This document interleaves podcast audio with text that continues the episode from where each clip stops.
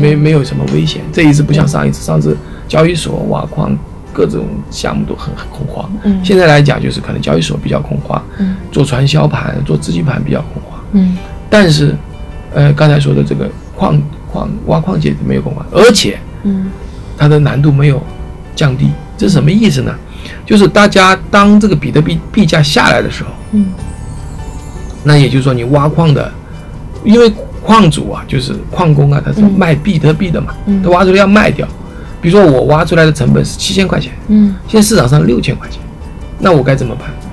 那我就要亏一千嘛，一千块钱啊。对是那如果你挖的越多，你是不是亏的越多？亏的越多，嗯所以他就会关机，嗯是不是这样子？是那关机的关关的多了，那么难度就下来了。嗯对为什么呢？因为竞争才有竞争难度减少了，嗯啊，对不对？那现在的情况是矿机没有关，嗯。我们叫做矿机，有人说矿矿工投降了嘛，嗯对。其实是小的，大部分的没有投降。为为什么呢？因为难度还在。对，难度还在，就是他们亏本也挖，嗯。就这个意思嘛。嗯。现在目前七千多嘛，那么也就是他们有信心，谁会亏本再挖呢？嗯。那么我在想，另外一个可能性就是说，就是说这一场我们叫 FUD 的现事件啊，嗯。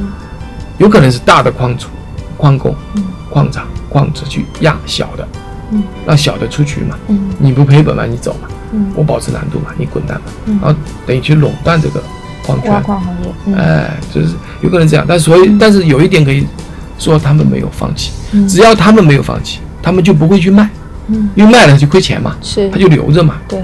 他留着是为什么留着？因为明年的减半，五月份减半嘛嗯，他留到明年的减半的时候卖嘛，嗯。对吧？那就也就是说，现在他不卖，嗯价格就不会跌，嗯因为因为每年产生十几万，嗯那它不卖，这个供应量就减少。嗯那到明年的五月份之后就没有十几万，可能是五六万。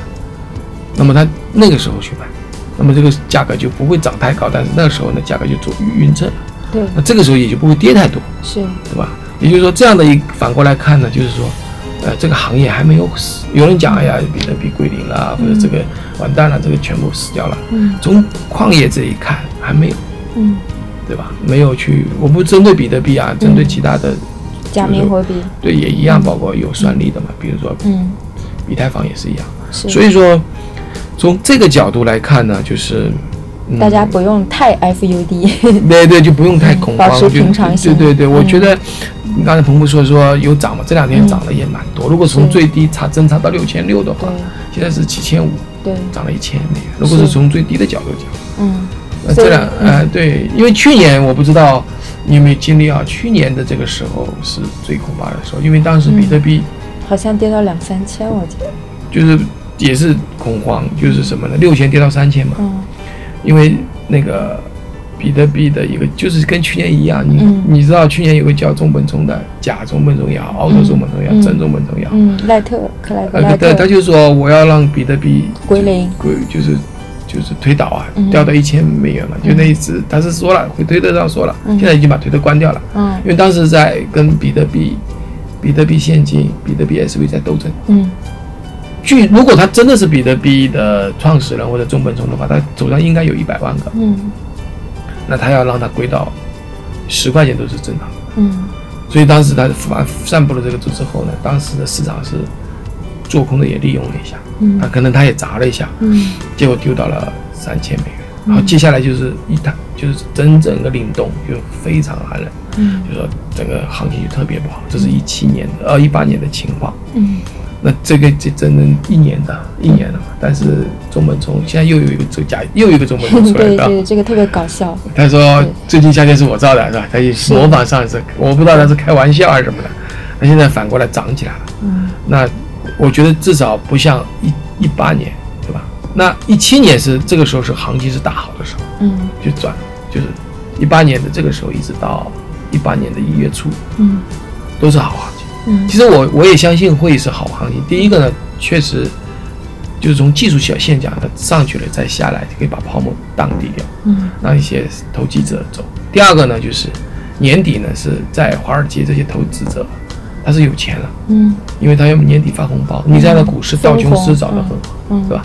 金融华尔街金融就赚得盆满钵满。嗯那么他这些钱是要放到另外一个投资领域，嗯因为这个高了嘛，嗯道琼斯要到三万啊什么的，那高了它是不是要抽走去投一些其他的非相关的行业？那可能就是比特币。那一般一七年就是，还有一个好的预测就是比特币不是比特币，以太坊的这个在芝加哥交易所要上这个期货，嗯那么这也是一个好，因为当年一七年是因为比特币上期货嗯期货合约，嗯那这是一个好的现象。那加上年底他们有钱了。嗯然后呢，这个比特币也见所谓的见底，就是它也跌下来了嘛，嗯，对吧？那整个一年没怎么涨，嗯。对不对？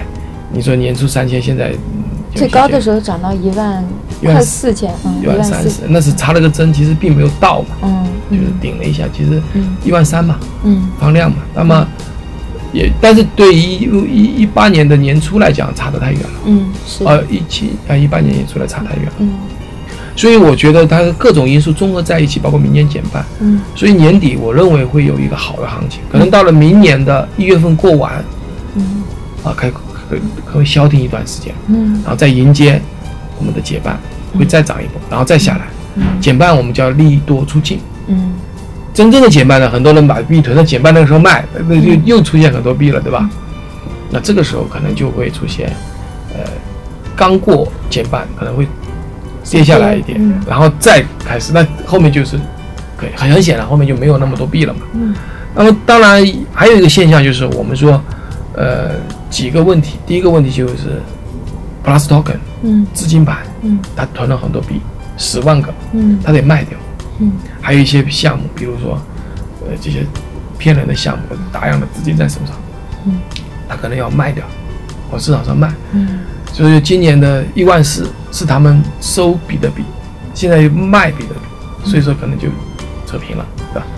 所以说明年呢，可能就市场就理性的回归吧。对嗯，这样这是一个很好的一个纠正。嗯所以说至于别的，我就说，呃，今天是感恩节啊，嗯美国也是是，反过来，他们也是快白天了嘛，嗯我们快晚上了嘛。嗯那么感恩节也是一个礼物吧，嗯，所以说对，今天价格又涨了一点啊，对其我我估计，呃不能说预测，这个预测都不会准的，因为有好多因素，比如说县县的有有预测，还有政府是不是还继续打压呢？嗯对吧？还打压呢可能会险，不要忽略这种影响力嘛，对吧？